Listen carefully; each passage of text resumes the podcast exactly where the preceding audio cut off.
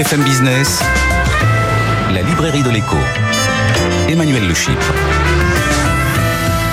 Bienvenue dans la librairie de l'écho, l'émission de BFM Business qui vous offre chaque semaine le meilleur de la littérature économique. Alors évidemment, pas d'émission sur les livres sans auteur. Ils seront nos invités dans la première partie de l'émission. Et puis vous retrouverez nos critiques, Jean-Marc Daniel, Christian Chavagneux, qui vous livreront leur coup de cœur et leur coup de gueule. Et puis nos chroniqueurs pour voyager dans le passé. C'est avec Frédéric Simotel cette semaine. Et puis notre globe-trotteur, toujours à la découverte des meilleures études publiées dans toutes les langues, dans le monde entier, Benahouda N'oubliez pas notre compte Twitter, notre page Facebook. On démarre tout de suite avec nos auteurs.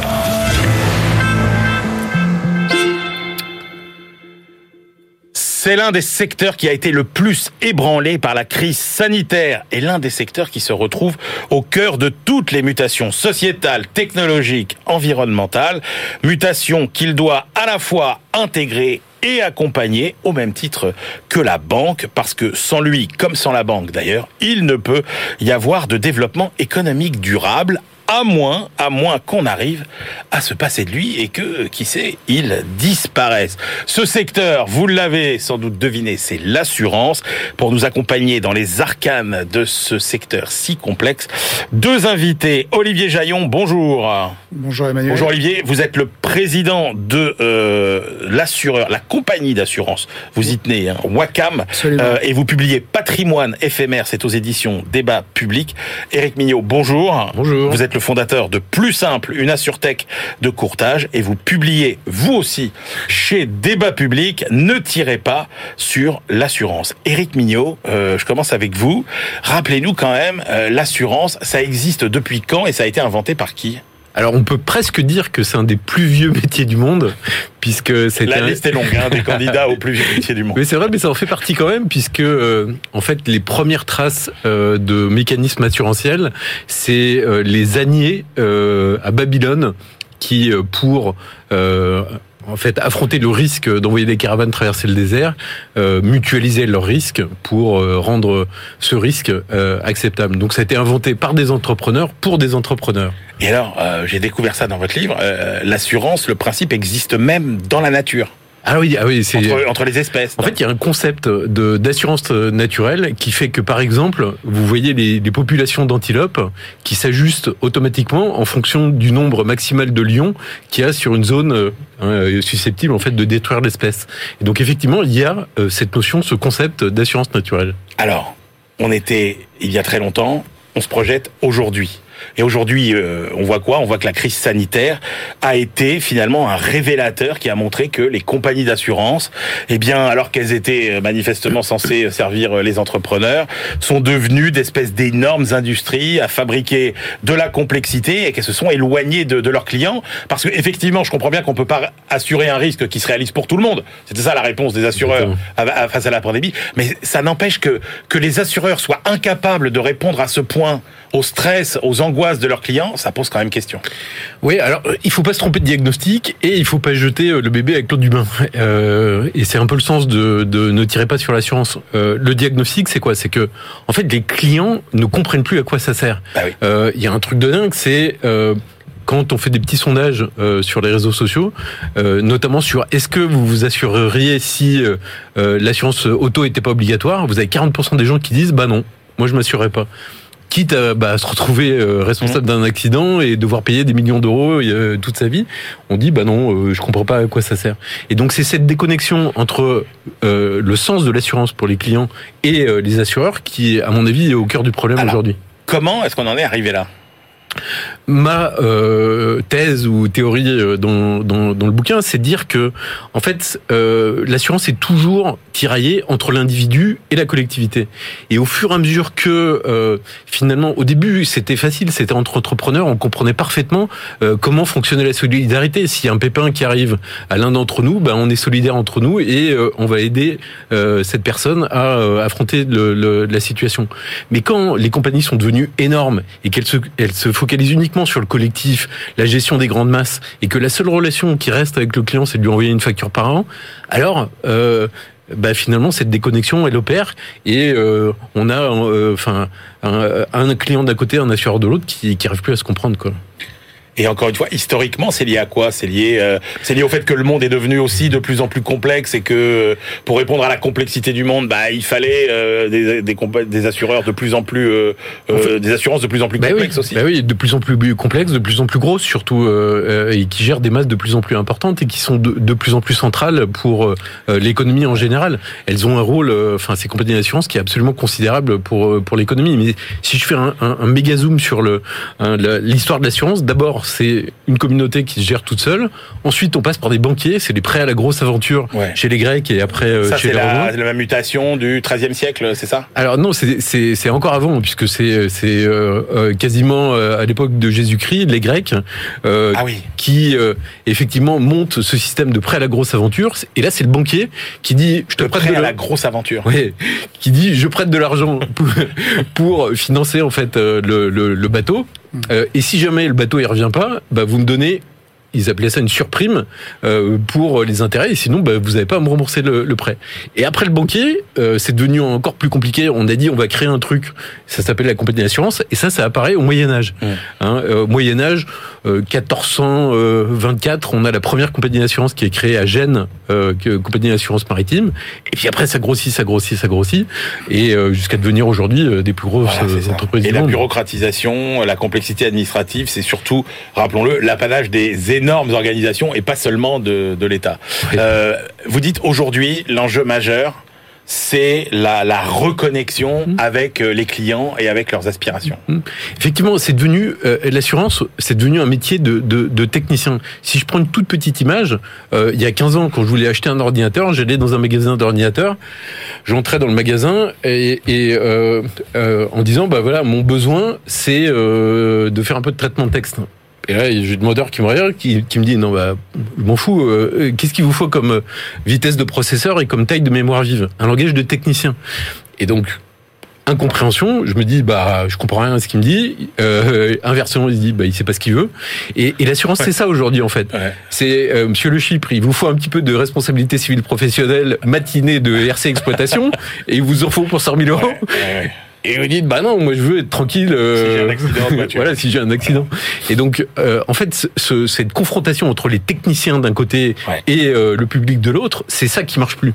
Et donc, effectivement, ce que je dis, c'est que euh, il y a en fait un muscle faible chez les assureurs qui est la relation client euh, d'un côté et la technologie de l'autre. Alors, Olivier Jaillon, euh, est-ce que si on repart de cette pandémie, est-ce qu'on peut dire que quelque part ça a été une sorte d'électrochoc pour le secteur de l'assurance? Est-ce que ça a été finalement un mal pour un bien presque? Alors ça nous a ça nous a mis au centre du jeu en tout cas. Euh, parce qu'au moment de cette pandémie, Bon, on voit avec les exemples des pertes d'exploitation pour les restaurateurs, qui a été l'exemple où on a été cloué au pilori, on va dire, ouais.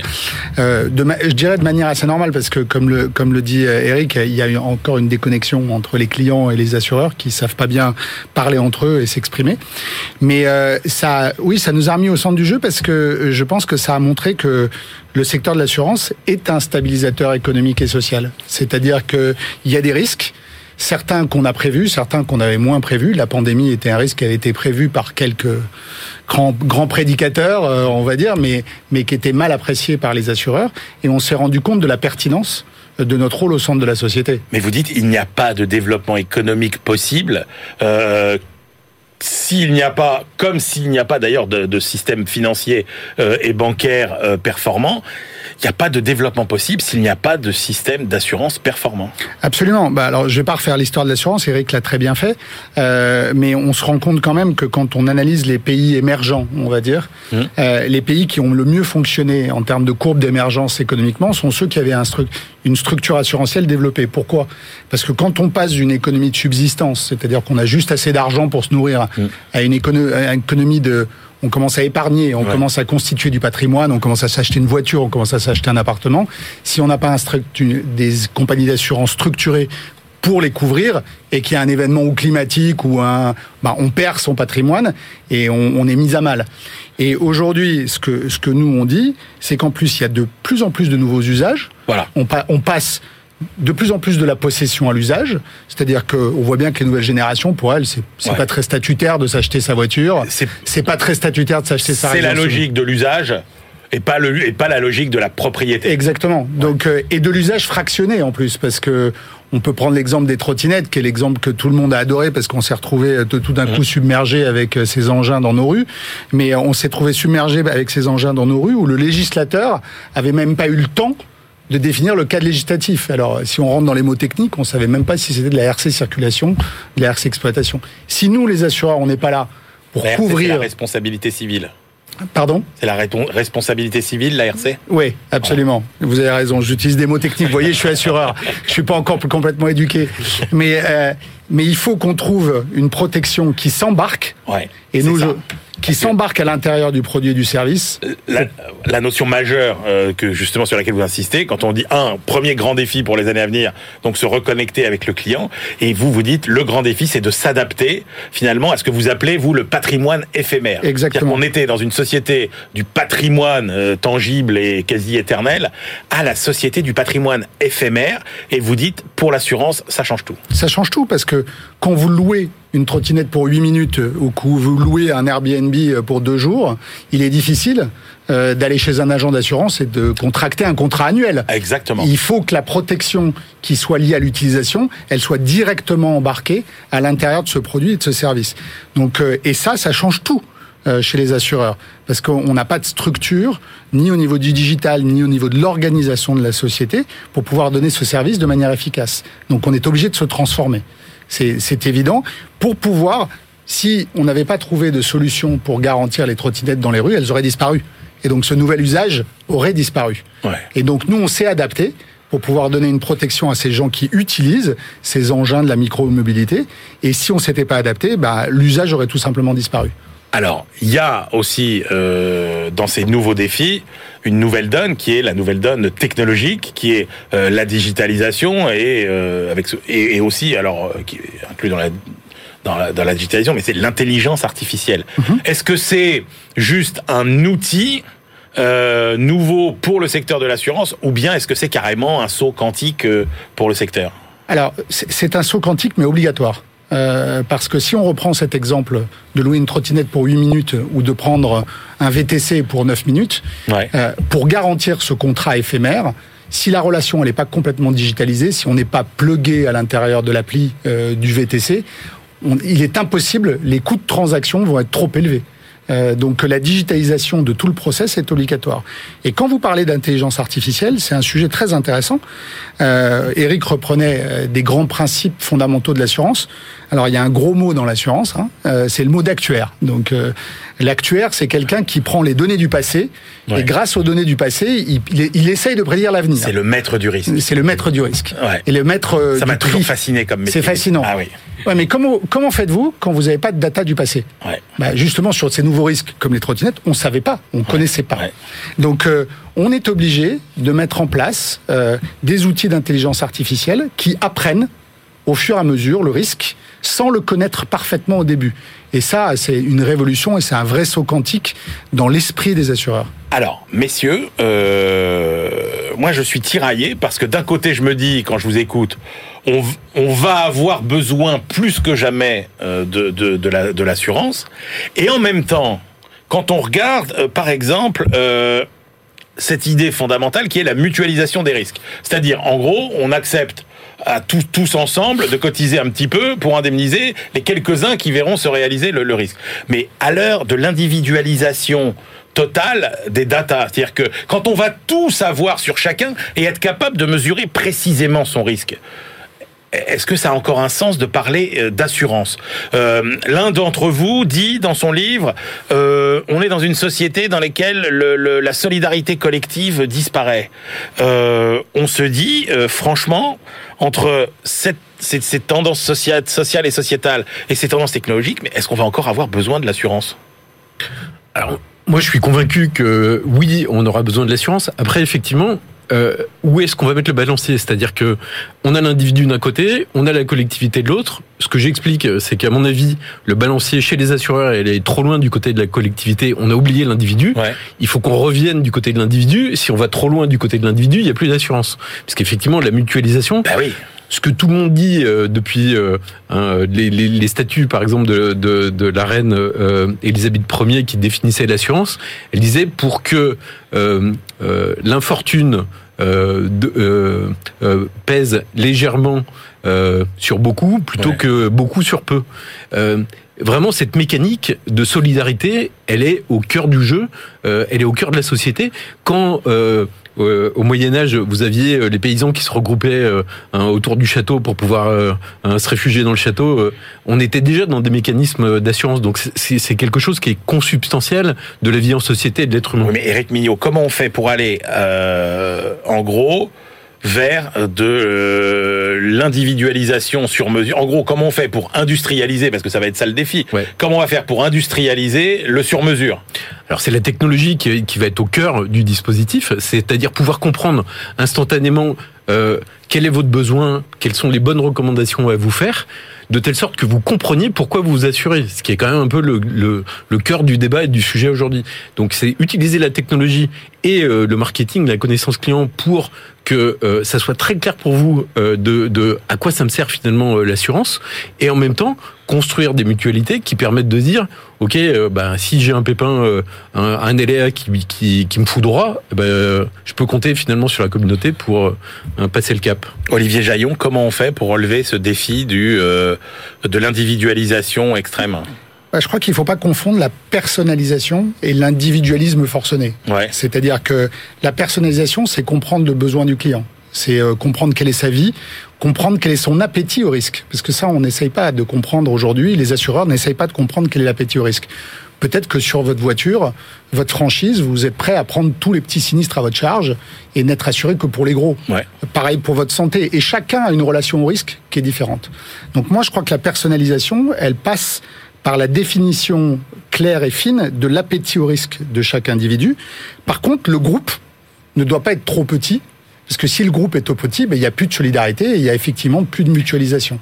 Oui, mais, oui, mais ça, ça change quoi pour les assureurs? C'est-à-dire que vous voyez bien le, le risque, c'est que pour ne pas perdre d'argent, on va vers des schémas qu'on a vu pour le moment que en Chine ou dans des séries de science-fiction comme Black Mirror, où grosso modo, on va vous dicter totalement votre comportement euh, pour que on accepte encore de, de vous assurer. C'est-à-dire que vous voulez être assuré sur la sur la santé, bah oui, mais attendez, on va demander d'arrêter de boire, d'arrêter de fumer. Euh. Enfin, je veux dire, on peut on peut vite basculer du, du scénario de la protection idéale au scénario euh, catastrophique de la privation de, de liberté, etc. Alors, euh, je crois que vous soulevez un point extrêmement intéressant. Je crois qu'il y a, alors, il faut parler un peu géopolitique. Oui, Jaillon. Euh, ouais, il faut. Non, pas... je, je, dis que c'est vous qui parlez parce ah, pardon. que pour nos auditeurs. Et, pardon. Voilà. Euh, au niveau géopolitique, euh, les plaques sont très différentes entre l'Asie, l'Europe mmh. et les États-Unis. Euh, nous, on a fait un choix géopolitique qui est la protection des données, qui est RGPD, et, et on voit bien que de toute façon, on serait absolument pas capable, avec ce cadre législatif, de capturer assez de data pour faire ce dont vous parlez.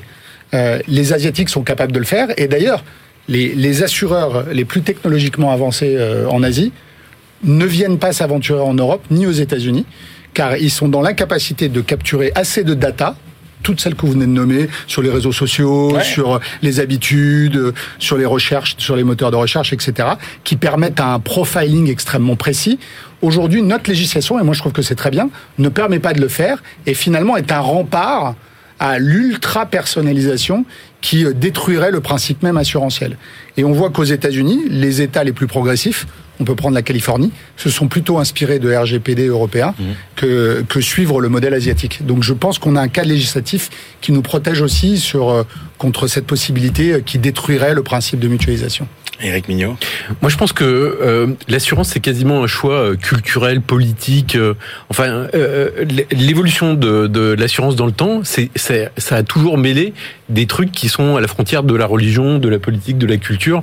On parle de la mort, on parle des accidents, on parle de l'argent, on parle de, de tout un tas de choses qui sont très fortement connotées. Et donc, du coup, moi, je suis persuadé que finalement cette évolution, euh, ça sera, et, et, je rejoins totalement Olivier là-dessus, ça sera un choix. Euh, politique, culturelle, de société, de comment finalement on veut que la solidarité fonctionne donc, entre nous. Il y a des pays qui accepteront quasiment une forme de, de notation sociale. Oui. Et donc, euh, oui, sans doute. qui ne l'accepteront pas. Sans doute. Alors, euh, au-delà de ça, euh, quels sont les nouveaux risques que le secteur de l'assurance va devoir couvrir Alors je parle, il y a, il y a des risques climatiques, on l'a vu, euh, euh, les pandémies, euh, voilà. Mais, mais est-ce qu'il y a des nouveaux Ah bah. risques qui vont devoir être pris en compte par euh, les assureurs, Eric Mignon il y en a un, mais on sait, on sait tous qu'il y a le, un tsunami qui est en train de nous arriver Mm. dessus, qui est le risque cyber. Euh, euh, et, et si on illustre, demain, sans doute, dans pas très longtemps, le risque que votre appartement prenne feu, il va disparaître. Pourquoi? Parce qu'il y aura tellement de capteurs, etc., que ben, finalement, Ah ouais. plus besoin de s'assurer euh, contre le feu. Par contre, si le dispositif qui permet que ça n'arrive pas, Ouais. euh, lui, est hacké ou a un problème, là vous allez avoir en fait sur ces risques informatiques en fait une concentration de risques qui va être phénoménale. Et donc tout ce qui est lié au risque informatique, on sait que c'est un c'est un tsunami de risques qui est en train de nous arriver dessus. Olivier Jaillon, quels sont les, les risques de demain? Alors, euh, je, pa- je partage avec, avec Eric le fait que le prochain risque sériel, comme on l'appelle, comme la pandémie, où tout le monde est touché, comme Ouais. vous le disiez, c'est probablement le risque cyber. Ça, c'est clair. Après, moi, je pense que si on veut regarder, euh, on peut, on peut pas prédire tous les risques qui vont, les nouveaux risques qui vont émerger. C'est pour ça que nous, les assureurs, on doit euh, s'organiser de manière agile pour être capable de les absorber euh, de manière rapide et efficace. Euh, par contre, ce qu'on peut regarder, ce qui est intéressant, c'est pour ça que moi j'ai appelé le bouquin le, le patrimoine éphémère, c'est qu'il y a de plus en plus de ch- de- d'objets qui sont en possession qui vont passer vers l'usage. Ouais. Et, et quand on passe d'un objet qu'on détient, bah, ça représente un risque. Et quand ça devient un usage, le risque est modifié.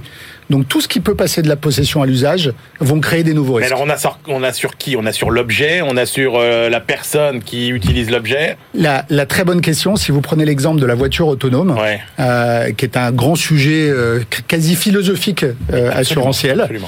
qui va être responsable d'un accident? Est-ce que ça va être euh, le producteur de la voiture Ouais. Est-ce que ça va être le producteur du logiciel qui pilote la voiture? Est-ce que ça va être quelqu'un dans son environnement? Est-ce que ça va être la personne qui va être à l'intérieur? Parce qu'elle aura toujours des facultés, évidemment, de rattraper le véhicule.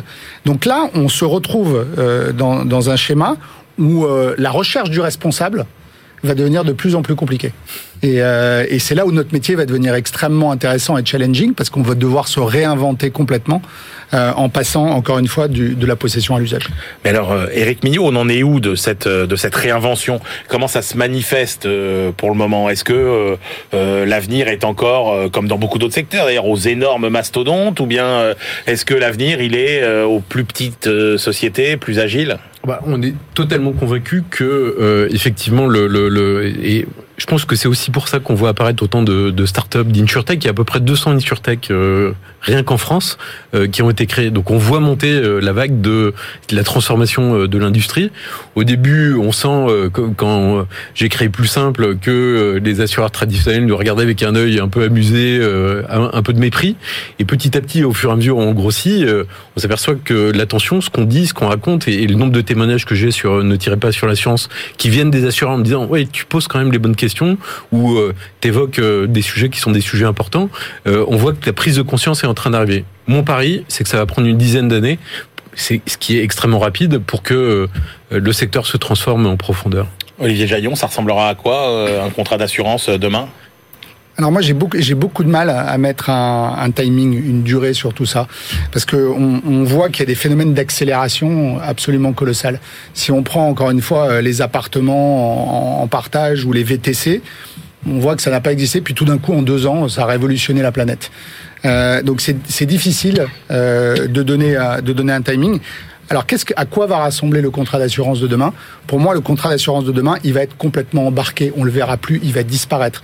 L'assurance ne va pas disparaître, Ouais. mais le contrat, le, le, le, la- le côté contractuel de souscrire un contrat, pour moi, va complètement disparaître. Parce qu'en fait, quand vous utiliserez, encore une fois, une voiture, un appartement, euh, une trottinette, un vélo, etc., automatiquement, à l'usage, l'assurance sera embarquée, vous n'irez pas y penser.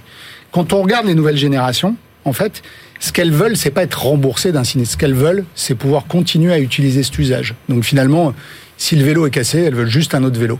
Et tout le processus derrière assurantiel, de déclaration d'un sinistre, de paiement de ce sinistre, de remboursement, ils veulent pas le voir. Donc le seul moyen que ça se passe, c'est que les deux soient imbriqués l'un dans l'autre et que l'assurance embarquée, pour moi, se développe à une vitesse accélérée. Euh, pour conclure, euh, Eric Mignot, mais donc ça veut dire que euh, c'est une assurance totalement automatisée, euh, il n'y a plus de contact humain entre l'assuré et son assureur Alors, je, je suis convaincu aussi que euh, l'humain, en fait, aujourd'hui dans l'assurance, vous avez des centaines de milliers d'humains qui passent leur journée à faire des trucs à très faible valeur ajoutée. Et du coup, consacrent pas assez de temps à écouter et, et à interagir avec leurs clients. Donc moi, je suis persuadé que dans l'assurance de demain, euh, en fait, les humains feront de l'humain, c'est-à-dire de l'empathie, de la relation euh, avec euh, avec euh, avec les clients, et que la technologie sera là pour prendre en charge tout l'aspect fastidieux hein, de de, de l'assurance et réduire la complexité pour pour le client. Merci messieurs, je rappelle vos livres Olivier Jaillon, Patrimoine éphémère, c'est aux éditions Débat public. Ne tirez pas sur l'assurance, c'est euh, l'ouvrage d'Éric Mignot et c'est aussi aux éditions Débat public. Euh, On se retrouve tout de suite pour la deuxième partie de l'émission. BFM Business, la librairie de l'écho. Emmanuel Le Chypre. On se retrouve pour la deuxième partie de cette librairie de l'écho. Nous la clôturerons comme de coutume avec euh, nos chroniqueurs. Benaouda Abdelhaim, notre globe trotteur. Aujourd'hui, c'est Frédéric Simotel qui nous fera voyager dans le temps au pays des couleurs. Mais tout de suite, on retrouve nos critiques attitrés. À ma gauche, Christian Chavagneux, l'éditorialiste et le grand critique d'alternatives économiques. Et Jean-Marc Daniel, professeur émérite à l'ESCP, et lui qui critique régulièrement et depuis très longtemps pour la Société d'économie politique. On commence avec le choix de Christian, qui est euh, le livre d'Ali Laïdi, Les batailles du commerce mondial. C'est au PUF. Alors en fait, on connaît bien Ali Laïdi, euh, c'est un spécialiste de la guerre économique. Et là, ce que j'ai trouvé intéressant dès le début, c'est que l'auteur nous dit la guerre économique, mais qu'est-ce que c'est? Parce que ça peut être tout et n'importe quoi. Donc il nous dit, Ali Laïdi, la guerre économique, c'est l'utilisation de moyens déloyaux et ou illégaux pour euh, conquérir ou préserver un marché. Et là, au moins, c'est clair. On est dans l'économie de marché. euh, Il y a euh, des moyens illégaux qui peuvent être utilisés, déloyaux qui peuvent être utilisés. Il faut essayer de les penser parce que ça fait partie de la compréhension du capitalisme contemporain. Est-ce que ça fait partie de la compréhension du capitalisme libéral? Non, nous dit Ali Laïdi. Les guerres économiques, il y en a eu avant le libéralisme. C'est pas un enfant, euh, ce ces comportements déloyaux sur les marchés, c'est pas un enfant du libéralisme. Il y en a toujours eu. Malheureusement, c'est assez mal compris. Euh, euh, pourtant, il y en a plein. euh, il y a plein d'exemples historiques dans l'histoire. Enfin, il y a plein, d'exemples dans l'histoire. Ali Laïdi nous en rappelle un ou deux, mais il va pas plus loin parce qu'on avait déjà débattu avec Jean-Marc de son livre précédent, qui est un gros pavé qui nous faisait l'histoire de la guerre économique. Plus intéressant, là, il nous dit, euh, il y a aussi une histoire des idées autour du concept de guerre économique. En fait, il, re- il remonte au- au- à la Première Guerre mondiale. On pense la guerre économique entre États. La guerre Ouais. économique comme l'utilisation déloyale de moyens économiques pour se battre, vraiment se battre au moment de la Première Guerre mondiale. Ça va continuer après la Deuxième Guerre mondiale, au moment de la guerre froide, puis les acteurs privés aussi vont se mettre à la guerre économique avec la définition qui, nous en est donnée. Malheureusement, euh, même si c'est une des caractéristiques du fonctionnement de l'économie depuis toujours et aussi du capitalisme contemporain, c'est très mal étudié. Et pour plusieurs raisons, nous dit-il. En fait, la guerre économique, ça touche quand même à la stratégie d'entreprise, ça touche aux relations économiques mondiales. C'est plutôt les économistes qui devraient s'y intéresser. Or, la déloyauté, les illégalismes chez les économistes, Ouais. c'est pas vraiment euh, le truc. En plus, il faut certes faire de l'économie, de la stratégie d'entreprise, un peu de psychologie, un peu d'histoire, un peu de droit, un peu de géographie. Donc, il faut être pluridisciplinaire pour s'intéresser à cette matière. Or, la pluridisciplinarité en France, bah, c'est franchement pas terrible. C'est pas très bien accepté. Puis il nous dit, euh, euh, la guerre économique, euh, c'est pas seulement des, des modèles et on peut pas la comprendre en lisant des bouquins. Il faut aller rencontrer les acteurs de terrain, leur dire voilà, qu'est-ce qui se passe concrètement, comment vous faites. Et c'est ce qu'il fait lui, et il nous en donne une petite partie. Et c'est ça qui est, qui est vraiment hein, intéressant, c'est de nous dire attention à ce point mort euh, de l'analyse du capitalisme contemporain euh, parce que euh, eh bien euh, il faut absolument euh, y aller et y aller de manière pluridisciplinaire si on veut essayer de comprendre ce qui se passe. Alors j'ai deux petites critiques pour terminer. Ali Laïdi euh, nous dit euh, euh, moi j'aime bien utiliser Michel Foucault pour Ouais. comprendre. Il veut rentrer, il nous fait entrer dans dans, dans l'arrière-cuisine de sa pensée. Mais bon, des gens qui utilisent Michel Foucault, euh, il, y en a plein. Je sais pas si la lecture d'Ali Laïdi est particulièrement intelligente par rapport à d'autres de Michel Foucault. Ouais. Moi, ça, ça m'intéresse moins de savoir qu'il utilise Michel Foucault que qu'est-ce qu'il en fait. Est-ce qu'il arrive à nous donner une explication originale, différente. Bon, il, il, a son approche que je moi trouve pertinente, mais je ne sais pas si c'est à partir de Michel Foucault ou à partir d'autres auteurs qu'on peut arriver là. Puis la deuxième critique que je ferai, c'est qu'à un moment donné, alors que la définition est très clairement posée dès le début, utilisation de moyens déloyaux illégaux, à un moment donné, et souvent dans le livre, euh, on, on, on, glisse de euh, l'analyse euh, de ces moyens illégaux à l'analyse des rapports de force économiques dans le monde. Ah oui. Et Ali Laïdi nous dit parce qu'on ne fait pas le premier, on ne fait pas le deuxième. Or, alors que je sais très bien, il connaît Susan Strange, il connaît tous ces auteurs qu'on appelle de la discipline d'économie politique internationale qui, depuis le début des années 70, ça fait 50 ans qu'ils produisent de la littérature, économie politique internationale. C'est une discipline qui consiste à dire qui, euh, comment est-ce qu'on peut analyser les rapports de pouvoir économique dans le monde, entre les États, entre les États et les acteurs privés, entre acteurs privés. Donc on a 50 ans de littérature. Il est passé à côté, euh, je trouve là, je, je, ne le suis pas, quand il nous dit euh, on n'analyse pas les, les rapports de force dans le monde économique, on le fait, mais au moins, c'est un livre qui nous pointe sur l'idée que la guerre économique, c'est un sujet sérieux et il faut s'y attacher. Jean-Marc Daniel. Moi, j'ai été très déçu par ce livre. C'est très décousu. Je regrette que ce soit pas Christian qui l'ait écrit parce que manifestement, il avait des idées assez claires. Et vous vous rendez compte le gain de cette émission Voilà, vous n'avez pas lu le livre en cinq minutes, Christian. Vous en a dit plus que ce qu'il Ah oui, parce qu'alors d'abord, Christian parle de Michel Foucault à la toute fin de son exposé. C'est censé être le centre du livre. C'est même dans le sous-titre du livre. C'est totalement artificiel. Ça on part dans des euh, digressions qui sont très éloignées de ce qui est censé être le centre du livre. On finit par avoir une critique et une analyse de la pensée de Boulainvilliers sur l'analyse de les origines de la noblesse en France à l'époque des Capétiens. Alors on se dit non mais comment est-ce qu'on en est arrivé là? C'est-à-dire pourquoi est-ce qu'on en est arrivé là? Le résultat c'est que euh, cette notion de guerre économique qui est effectivement bien définie comme étant la déloyauté, l'illégalité, la violence euh, débouche en réalité sur une apologie du protectionnisme dans les parties qui sont un peu cohérentes et un peu compréhensible, et sur un étalage d'effectivement d'une forme d'érudition autour de Michel Foucault, qui est euh, à la fois, euh, à mon avis, à côté du propos initial de l'auteur et assez peu. Donc, euh, Christian l'a dit, je suis pas assez fort sur Michel Foucault pour savoir si c'est pertinent. Moi non plus, mais je sens que ce n'est pas pertinent. Bon. Voilà, vous l'avez, cette intuition. Et dans cette guerre économique, il n'y a pas d'armistice, parce que le marché ne fait pas de pause. Je trouve que c'est une belle formule le de l'auteur. ne fait pas de pause. de pause. C'est une belle formule de l'auteur, je trouve. Alors, Jean-Marc Daniel, je vous avoue que je ne vous attendais pas euh, au premier rang des défilés, des cortèges de manifestants côte à côte avec Jean-Claude Mailly, puisque c'est le livre que vous avez choisi de défendre aujourd'hui, Manif et chuchotement. C'est publié chez Flammarion et c'est donc Jean-Claude Mailly qui l'a écrit, qui nous raconte finalement ces années de, de, syndicalisme. Écoutez, pour une fois que je trouve quelqu'un qui déteste autant les communistes que moi, j'allais pas passer à côté. J'en étais sûr, j'en étais sûr. Je savais pourquoi il avait choisi et quand j'ai lu j'ai compris. Ah, c'est pas vrai. J'allais pas passer à côté de ce livre. Alors Jean-Claude Bailly, d'abord le style est beaucoup plus simple que celui euh, du livre précédent, c'est-à-dire c'est un français alors et beaucoup plus simple et beaucoup plus direct que les livres ouais. de témoignages dont on a pu parler récemment comme celui de Bruno Le Maire ou de Arnaud Montebourg. Donc il raconte sa vie. En fait, le livre a trois parties. Une première partie où il raconte vraiment ses origines, son implication dans le destin de force ouvrière, qui est une implication familiale. Son, son arrière-grand-père était déjà un anticommuniste euh, fervent euh, qui dénonçait la tartufferie, l'hypocrisie des gens qui avaient collaboré entre 1939 et 1941 et qui après jouaient le rôle du parti des fusillés et des grands résistants. Donc il est dans ce milieu personnel euh, là, des mineurs qui sont des mineurs de fond dans la région de Lens, et lui-même il devient très vite permanent syndical de force ouvrière, et donc il raconte un peu la vie interne, les combats, avec euh, des anecdotes, ses questionnements, ses interrogations, ses angoisses. Ensuite il y a un chapitre qui est alors euh,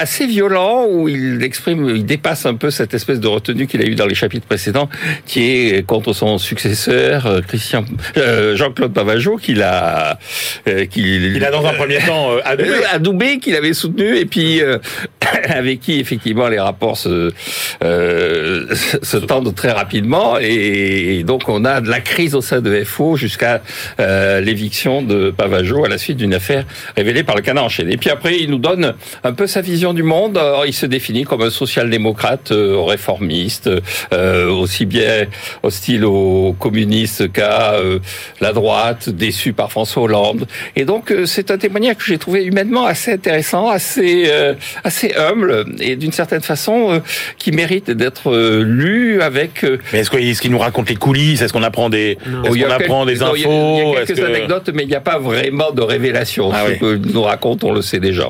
D'accord. Christian Chavagneux. Et c'est pour ça que j'ai été globalement déçu par le livre en fait. C'est que j'ai bien aimé le tout début où il parle de lui, j'ai bien aimé la toute fin où il donne ses convictions, mais l'essentiel du livre, en gros, c'est la période 95-2020. Il a été près de Marc Blondel, puis il a été lui-même secrétaire Ouais. général de, de FO.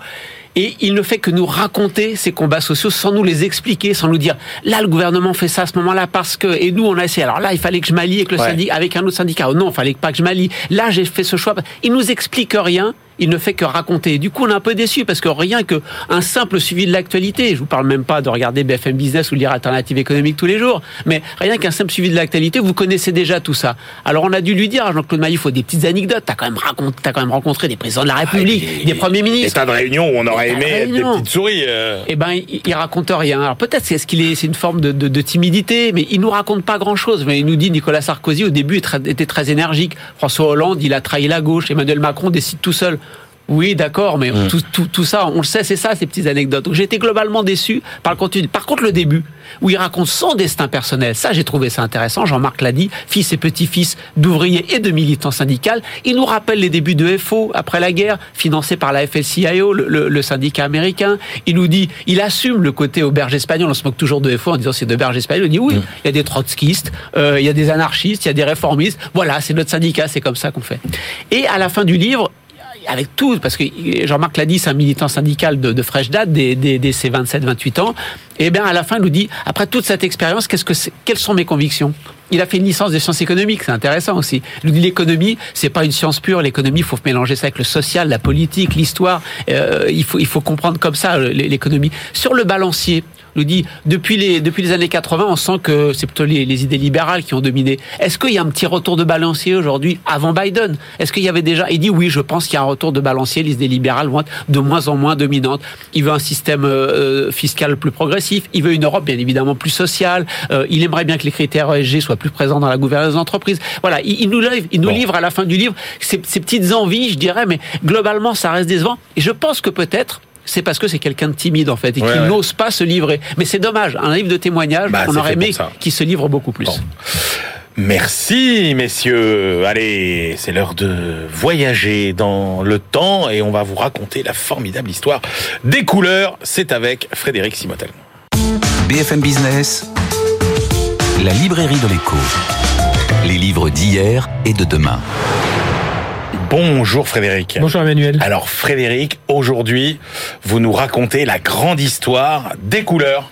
Oui, c'est assez inhabituel hein, comme histoire et pourtant, alors je suis tombé sur ce livre par hasard, je vous le raconterai un peu comment. Après, il s'appelle Full Spectrum. Alors c'est un livre en anglais euh, d'un auteur qui s'appelle Adam Rogers. C'est un journaliste euh, au, chez Wired, hein, une, des, une des revues les plus Ouais. connues dans le monde, euh, revue américaine dans le monde de la technologie. Un journaliste qui a démarré par écrire, euh, et il a commencé par écrire sur euh, euh, dans les revues scientifiques du MIT. Euh, donc il a ensuite il a travaillé pour Newsweek. Enfin voilà, il a il a un peu tout fait. Il a il a même fait un best-seller qui s'appelle euh, The euh, Proof the Science of Booze, voilà qui avait été un des best-sellers aux États-Unis et on l'y considérait comme l'un des meilleurs journalistes euh, scientifiques. Et donc euh, donc c'est aux éditions pour être très précis Houghton Mifflin et il vient de sortir en, mai 2021. Moi je l'ai acheté en PDF donc euh, ça ça marche très bien et ça se lit assez facilement parce qu'il y a toute une partie c'est vraiment l'histoire des couleurs. Il va démarrer il démarre carrément euh, il, nous fait un peu de façon globe-trotteur. Donc il démarre dans les dans des grottes où il nous raconte un peu comment les hommes de Cro-Magnon allaient euh, dessiner avec du charbon de bois. Donc il, il a visité un atelier de peinture vieux de 100 000 ans dans les grottes de Bomblos en Afrique du Sud où il a vu comment les gens ont travaillé sur les couleurs, voilà, faire un peu plus rouge, un peu plus de un peu plus de vert. Il a fait euh, il a travaillé, il est allé voir aussi la découverte de Newton sur la façon dont il avait trouvé le principe de réfraction de de la lumière. Voilà, il a vraiment regardé tout ça.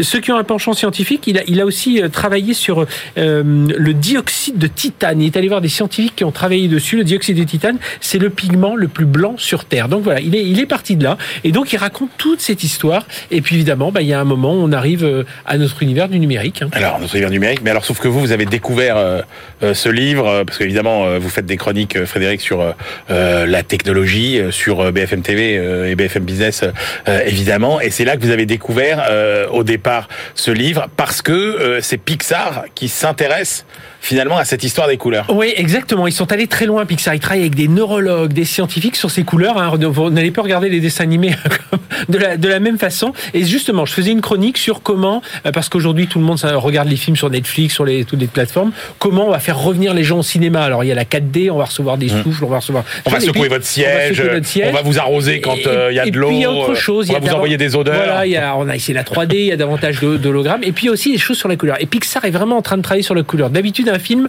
de cinéma, c'est sur trois couleurs. hein. Le rouge, le vert, le bleu, euh, avec euh, le projecteur. Et eux, ils travaillent sur des projecteurs qui vont aller chercher six couleurs primaires. Dedans, ils vont faire des nuances. Ils vont travailler sur des, euh, ce qu'ils appellent la gamme dynamique, c'est-à-dire la, la- la profondeur avec les ombres et tout ça. Et tout ça, bah, pour nous faire vivre une expérience encore plus forte. Et dans les, dans les films que nous prépare Pixar, c'est vraiment s'il y a un incendie euh, là sur le, le- sur l'écran, eh bien nous on sera dans notre, on sentira un sentiment de chaleur, quoi. on ressentira ça. Ils sont vraiment en train de travailler tout ça et ils vont tellement loin parce qu'ils travaillent avec des neurologues sur ces. Alors ils nous expliquent tout ça hein, dans, dans, ce livre. Ils vont tellement loin euh, qu'ils expliquent que dans les nuances de couleurs, ils vont réussir à, ils réussissent à imprégner des images dans notre cerveau qui n'ont même pas été projetées à l'écran. C'est Ah bon pas le côté subliminal, parce que subliminal, on glissait une, une image Ouais, qu'on ne voyait ouais. pas et qui était dans l'écran et qui s'inscrivait quand même dans le cerveau. Là, avec ces couleurs, il joue tellement sur no- notre cerveau à adapte, enfin cherche à adapter toutes ces couleurs. Et il y a tout d'un coup des images, il va dire tiens là, ça doit se passer comme ça.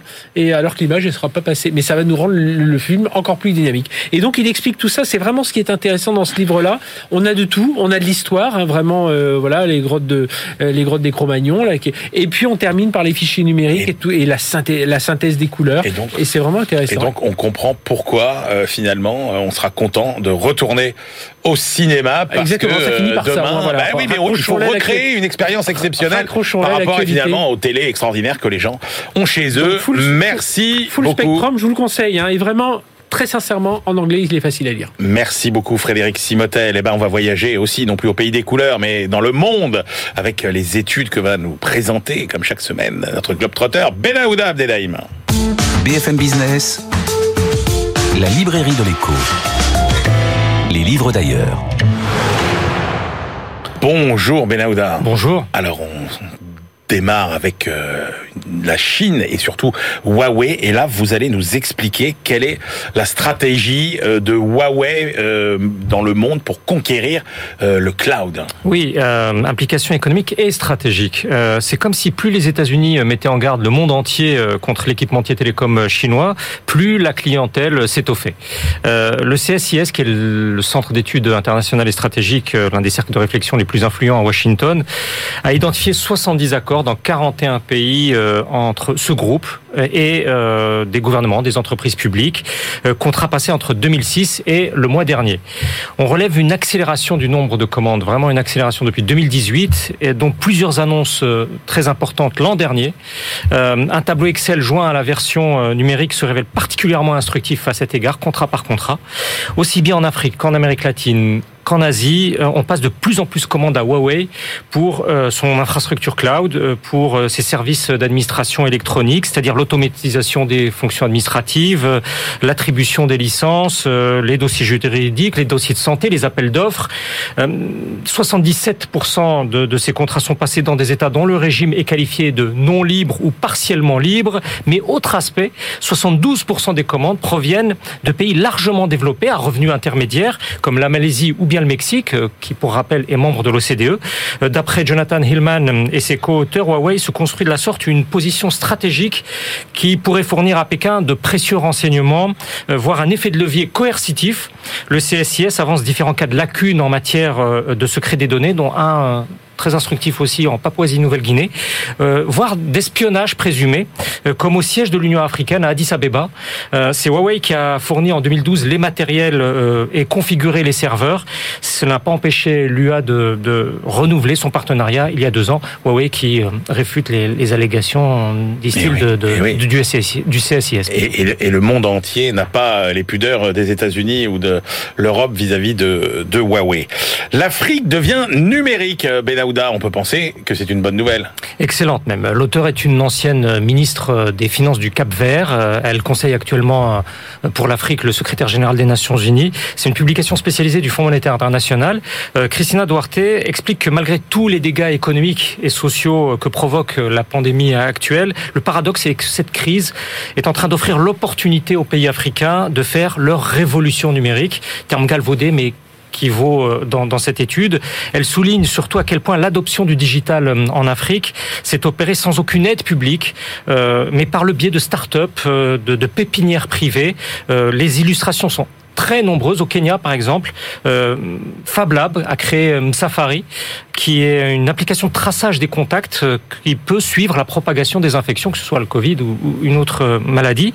Il y a actuellement en Afrique plus de 600 de ces plateformes euh, technologiques, des lieux conçus pour soutenir euh, les entreprises qui démarrent. Euh, trois reçoivent même une reconnaissance de dimension mondiale à Nairobi, au Kenya, au Cap, en Afrique du Sud, et à Lagos, au, au Nigeria. Mais l'auteur met en garde contre l'illusion que procure euh, ce foisonnement d'initiatives. Euh, elle explique euh, qu'à moins d'une prise de conscience politique continentale, ce progrès sera cantonné à ceux qui ont accès seulement à l'électricité et aux services de télécommunication, c'est-à-dire une minorité, bien entendu. C'est donc d'abord une question d'infrastructure sur laquelle peut s'épanouir l'entrepreneuriat numérique privé. L'électrification reste un enjeu majeur en Afrique. Et on termine avec une comparaison, Benahouda, au niveau européen, du coût du cancer. Oui, un coût médical. C'est une équipe de chercheurs qui a travaillé sur ce dossier entre l'Allemagne, l'Espagne, l'Italie, la France et le Royaume-Uni. Max Schlüter et ses collègues sont parvenus au constat que, pris ensemble, dans ces cinq États, le taux de, croissance, de hausse euh, annuelle du coût des médicaments par patient atteint euh, d'un cancer est de 5,1%. Mais le coût global des médicaments, sur une période d'étude de 10 années, lui, diminue de 1,4%. Alors, très instructif, le traitement du cancer est quand même au deuxième plus faible niveau de dépenses de santé, 4,8%. Parmi les principales maladies chroniques euh, abordées, c'est cardiovasculaire, diabète, neurologique et mental. Ce n'est pas le cancer qui coûte le plus cher, ah, loin de là. Euh, donc le poids relatif du traitement du cancer ne représente en fait en Europe occidentale qu'une faible, euh, voire très faible proportion de l'effort financier collectif consenti en matière de, de santé. les coûts directs annuels atteignent 58 milliards d'euros dans les cinq pays réunis. C'est en Allemagne que les montants sont de loin les plus élevés, 21 milliards d'euros soit 60% de plus que ce qui concerne la France, mais les coûts par patient traités sont à peu près similaires. On est à 120 euros près. La proportion est du double de celle du Royaume-Uni, euh, en France et en Allemagne. Et une série de, graphiques permettent d'affiner davantage encore l'analyse. La dépense globale en France par patient atteint euh, du cancer à partir de 2013 est devenue un peu inférieure euh, qu'en Allemagne, alors qu'elle apparaissait significativement plus élevée qu'en 2017. Donc une courbe d'économie qui se trace, mais lorsqu'il est question du coût des seuls médicaments, ouais. la France règle une facture annuelle bien plus élevée que l'ensemble des autres pays, euh, autour de 2000 euros annuels, euh, alors que c'est 1700 en, en, Allemagne, 1200 en Italie. Euh, pourquoi Comment Ce n'est pas encore l'objet de, de, cette étude? Non, mais c'est vraiment intéressant de, de voir le, le coût global compte tenu des différences peut-être de, de, de, de, traitement ou de stratégie de lutte contre le cancer entre pays. Et ben c'était passionnant. Merci beaucoup, Benahouda Abdedaïm. Allez, c'est l'heure de nos ultimes choix. BFM Business, la librairie de l'écho. Les livres de la dernière minute. Jean-Marc Daniel, quelle est votre dernière sélection pour aujourd'hui Alors j'ai choisi un livre qui s'appelle Peut-on consommer mieux de Benoît Elbrun, qui est un professeur de marketing de, euh, de mes collègues, donc on, ça peut paraître... Euh... on a l'habitude attendez, attendez, attendez, professeur de marketing qui dit peut-on consommer mieux, ça veut dire est-ce qu'on on peut vous faire dépenser autant même si vous voulez acheter moins, c'est ça? Mais pas du tout. Ah bon? Pas du tout. Il, il explique que justement, d'abord il y a toute une partie qui est une partie factuelle où il décrit ce qu'est la consommation, il vous apprend combien vous consommez de litres d'eau par an, combien vous consommez de kilos de viande et des choses comme ça. Et puis ensuite, comment va évoluer la consommation? Il dit en fait, on, on, va vers une société de, qui va passer de la valeur ajoutée à la valeur étendue, qui est une notion un peu plus large de ce qu'est la valeur. Enfin, c'est assez original, c'est plein d'informations, c'est bien écrit, et c'est pas parce que c'est un de mes collègues que je le défends, mais c'est parce que c'est un livre que je trouve bien écrit. Donc euh, un Jean-Marc Daniel euh, plutôt euh, force ouvrière, plutôt écolo. Aujourd'hui, profitez-en parce que je mais suis pas sûr que toujours. Mais, mais mais anti-communiste toujours. Je suis pas sûr que vous le verrez comme ça toutes les semaines. Christian Chavagneux, Euh, votre dernier livre pour aujourd'hui. Moi, c'est un livre qui essaie d'expliquer pourquoi aux États-Unis, un petit peu ailleurs dans le monde, on est passé en gros du, du standard du CDI à des travailleurs plutôt précaires. Et donc c'est Louis euh, Hyman, un Ah américain, oui, oui, oui, oui. Qui, a, qui a écrit ce livre et nous dit en fait il y a deux, deux grandes sociétés, deux grandes entreprises qui, qui ont contribué à ça. C'est manpower par le bas, l'idée que le salarié doit peut être pris et jeté quand on en a pas besoin. Et puis pour les cadres, plutôt McKinsey qui a réussi à faire croire partout dans le monde que euh, il y avait toujours un problème dans une entreprise et qu'il fallait toujours aller chercher quelqu'un à l'extérieur et que cette personne extérieure toujours allait vous dire plus c'est flexible et plus le travail est flexible, mieux c'est. Donc ces deux sociétés, ouais, très le, bon le, livre. le, le- le livre est d'autant plus intéressant qu'on est dans l'histoire, dans les débuts de McKinsey, dans les Ouais. débuts de, de, de Manpower. Bon, quand on arrive à la période contemporaine, c'est un peu plus convenu, mais c'est un petit livre qui, au moins pour la période historique, est très intéressant. Absolument, il ne m'avait pas euh, échappé. Eh ben écoutez, moi j'ai été séduit par le livre de Guillaume Evin, alors qui s'appelle Petites histoires de domination sportive. Alors de quoi s'agit-il? Eh ben il s'interroge Guillaume Evin, euh, pourquoi est-ce que les Russes euh, excellent toujours en natation artistique? Pourquoi les Hongrois sont-ils les, les champions incontestés du water polo? Pourquoi l'Allemagne gagne toutes les médailles d'or en luge? Euh, Pourquoi la Chine est toujours la championne du plongeon ou, ou du- tennis de table? Et il nous dit voilà, est-ce que c'est des histoires de culture? Non, il nous montre que dans certains pays, par exemple, pourquoi l'Égypte est devenue un des grands pays du squash? Et ben voilà, parce que il n'y a pas que des cultures, il y a aussi comment dans chaque pays on a décidé de mettre en place des politiques sportives pour aller chercher de l'excellence dans certains secteurs. C'est à la fois du sport, c'est à la fois de l'économie, c'est à la fois du sociétal. Moi, je me suis régalé. Ça s'appelle Petites histoires de domination sportive par Guillaume Evin, qui est un journaliste. C'est aux éditions du Rocher. Et puis le handball pour les Français. Bien évidemment, puis un peu le foot aussi. Voilà. Et ben vous lirez tout ça dans ce petit livre. C'est la fin de cette librairie de l'écho à la semaine prochaine et d'ici là, bien sûr, bonne lecture.